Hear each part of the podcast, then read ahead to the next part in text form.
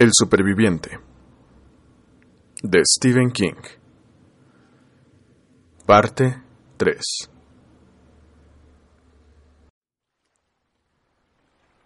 Sean bienvenidos a Historias. Una sección del Ideas Podcast. Disfrútenlo.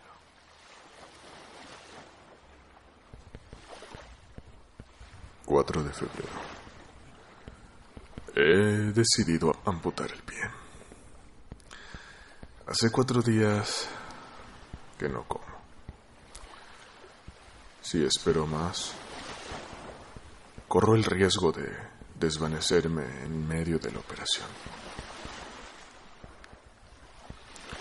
Por la acción combinada del shock traumático y el hambre.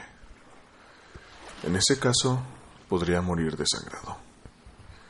Y a pesar de lo desdichado que soy, aún tengo ganas de seguir viviendo. Recuerdo a un profesor de la universidad, Mokrich. Decía en anatomía básica.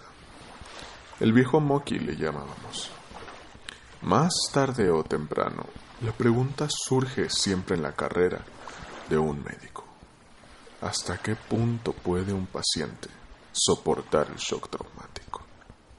Y entonces señalaba con el puntero el dibujo del cuerpo humano, el hígado, los riñones, el vaso, los intestinos. Básicamente, caballeros, decía, la contestación esencial es otra pregunta. ¿Hasta qué punto el paciente quiere sobrevivir? Creo poder hacerlo, de verdad. Siento con la capacidad de hacer de hacerlo y sobrevivir. Supongo que estoy escribiendo otra vez para aplazar lo inevitable. Pero se me ocurre que no acabé de contar por qué me encuentro aquí. Tal vez deba hacerlo, por si la operación no sale bien. Tardaré solo unos minutos. Estoy seguro de que todavía habrá claridad para la operación. Y que, según mi reloj, son las nueve de la mañana. Pues la cosa es que fui a Saigon como turista. ¿Les extraña? No sé por qué. Hay miles de personas que van allí cada año, a pesar de la guerra de Nixon. También hay gente que le gusta presenciar accidentes o peleas de gallos. Bueno, mi amigo chino tenía la mercancía. Se la llevé a Ngo, quien me ratificó que era de primera clase. Me contó también que Litsu había gastado una de sus bromas hacía cuatro meses y que su mujer había saltado hecha pedazos por los aires al poner la llave de encendido en su automóvil. Desde entonces ya no ha vuelto a hacer malditas bromas. Me quedé en Saigón tres semanas. Había reservado un pasaje de regreso a San Francisco en un crucero, el Calas. Primera clase Subir a bordo con la mercancía no representó problema alguno. Go arregló el asunto, sobornando a dos oficiales de aduana que se limitaron a saludarme y a hacer las maletas. La heroína iba en una bolsa de viaje. Ni siquiera la vieron. Pasar la aduana de los Estados Unidos sería mucho más difícil, me dijo Ngo, pero ese es problema únicamente suyo. No tenía la menor intención de pasar aquello por la aduana. Ronnie había contratado un buzo. Quería el trabajo por tres mil dólares. Tenía que encontrarme con él. Ahora que lo pienso, hace dos días. En una especie de corral llamado Regis Hotel, en San Francisco. El plan consistía en poner la mercancía en una lata, a prueba de agua, sujetos a la tapa eh, un reloj y un sobre de tinta rojo. Antes de atracar, había que tirar la lata al agua, cosa que, por supuesto, yo mismo no lo iba a hacer. Estaba todavía buscando en el Calas un cocinero o un camarero al que no le viniera mal un dinero extra y que fuera lo bastante listo o lo bastante idiota como para mantener la boca cerrada cuando el Calas se hundió. No tengo ni la menor idea de cómo sucedió, ni de por qué. Se nos había echado encima un buen vendaval, pero el crucero parecía capaz de superarlo. Al día, el día 23, alrededor de las 8 de la noche, hubo una fuerte explosión bajo cubierta. Yo estaba en el salón en aquel momento y el Cala se inclinó casi inmediatamente a la izquierda.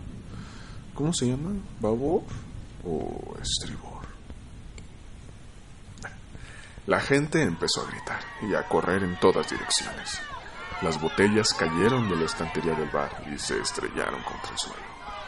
Un hombre salió de una de las escaleras con la camisa quemada y la piel asada. Los altavoces empezaron a decir a la gente que se dirigiera a los botes salvavidas, que se les había asignado al principio del viaje. Durante un simulacro, los pasajeros se echaron a correr sin rumbo. Muy pocos habían molestado en ponerle importancia al simulacro. Yo no.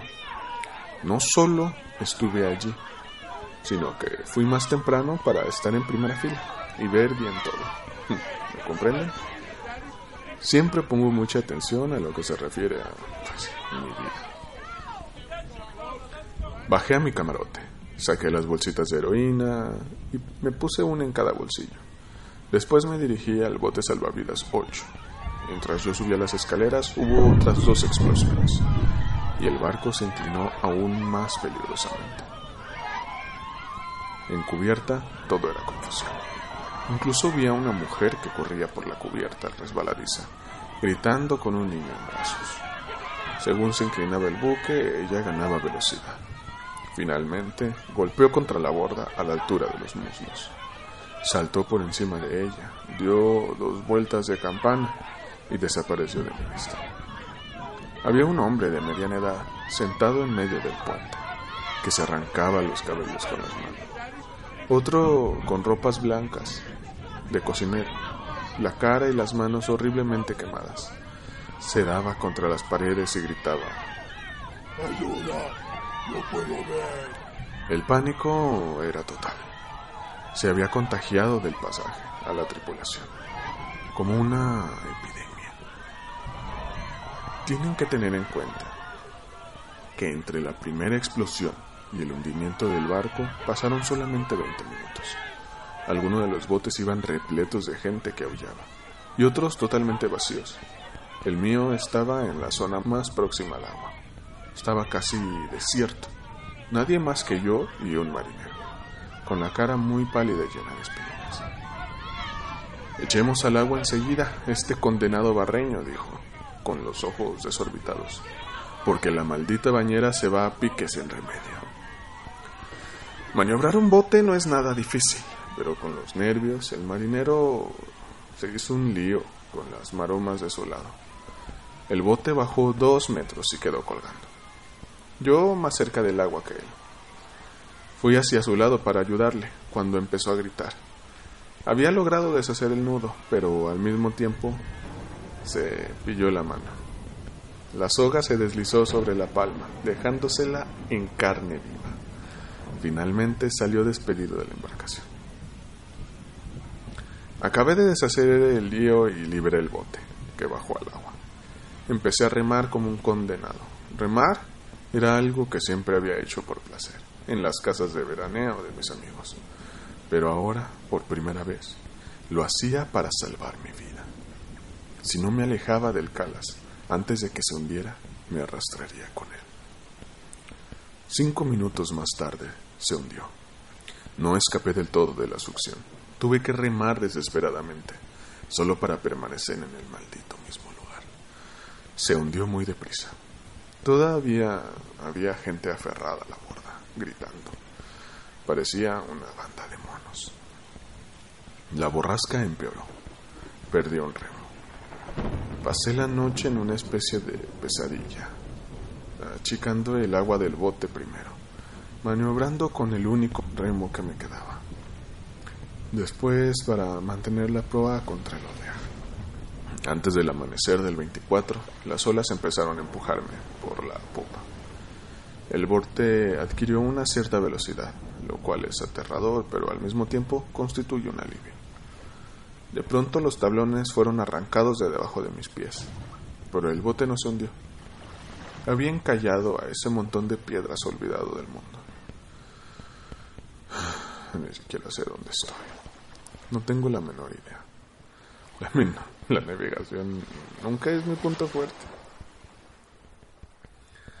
Pero sí sé qué tengo que hacer. Estas pueden ser mis últimas notas. Pero algo me dice que se dará bien.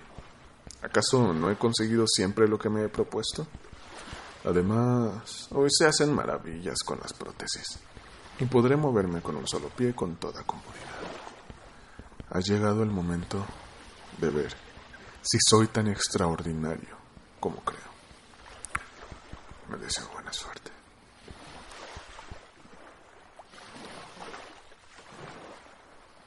5 de febrero. Lo hice.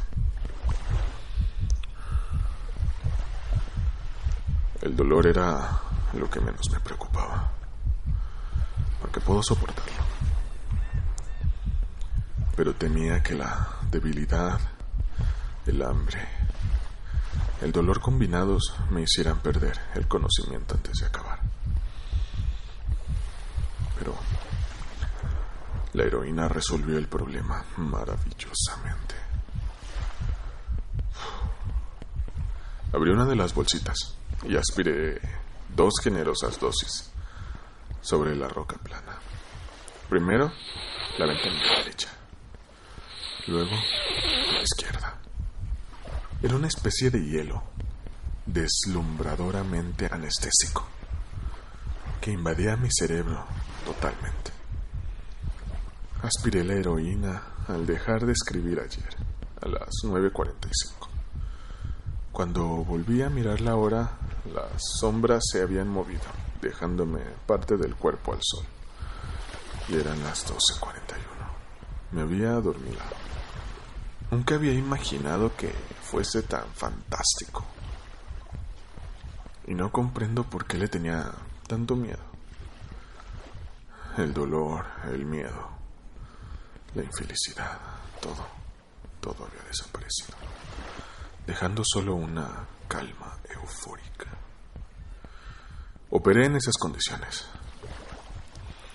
Como era de esperar, sentí un dolor agudísimo, especialmente en la primera parte de la operación. Pero el dolor parecía desconectado de mí, como si fuera de otro. Me molestaba, pero me resultaba extraordinariamente interesante. ¿Sí pueden entender lo que digo? Si alguna vez han empleado algún calmante con una fuerte base de morfina, sabrán de qué hablo. Hace algo más que mitigar el dolor. Induce un estado mental, una cierta serenidad. Entiendo por qué la gente se queda tan colgada. Aunque esa sea una, una palabra horrorosamente fuerte y que usa en general la gente que nunca lo ha probado. A media operación el dolor empezó a ser algo más personal. Oleadas de desfallecimiento me acometían. Miré con ansia la bolsita de heroína, pero me obligué a apartar la vista. Si volvía a dormilarme, moriría desangrado con la misma seguridad que si me desmayara. Conté hasta cien al revés. La pérdida de sangre era el factor más crítico. Como cirujano, era vitalmente consistente de ello. No había que perder una gota más que lo imprescindible.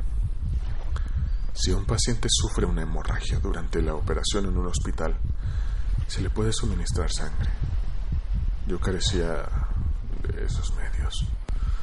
Todo lo que había perdido, la arena debajo de mi pie estaba ya negra. Estaba perdido hasta que mi propia fábrica lo repusiera. No tenía hemostáticos, ni hilo de sutura, ni grapas.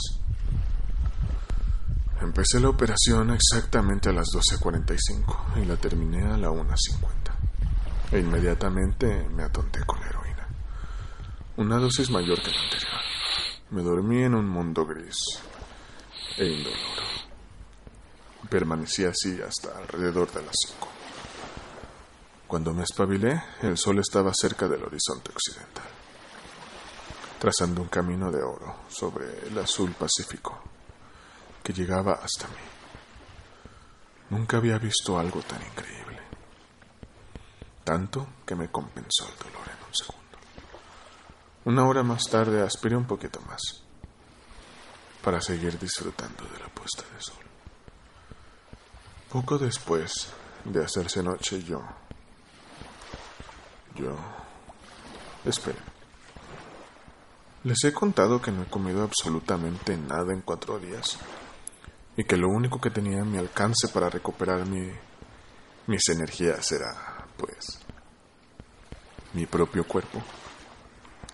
Después de todo, ¿no se ha dicho una y otra vez que la supervivencia es una cuestión mental? ¿De una mente superior? La verdad es que no voy a justificarme, diciendo que cualquiera hubiera hecho lo mismo. En primer lugar hay que ser cirujano. Y aún conociendo la técnica de amputación, es posible hacer una carnicería y desangrarse de todos modos.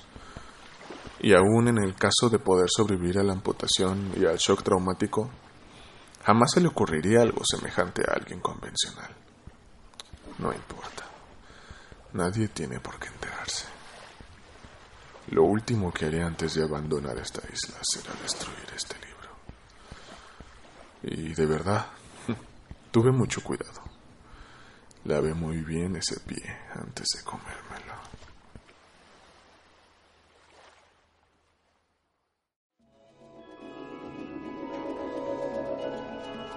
El superviviente de Stephen King. Parte 3.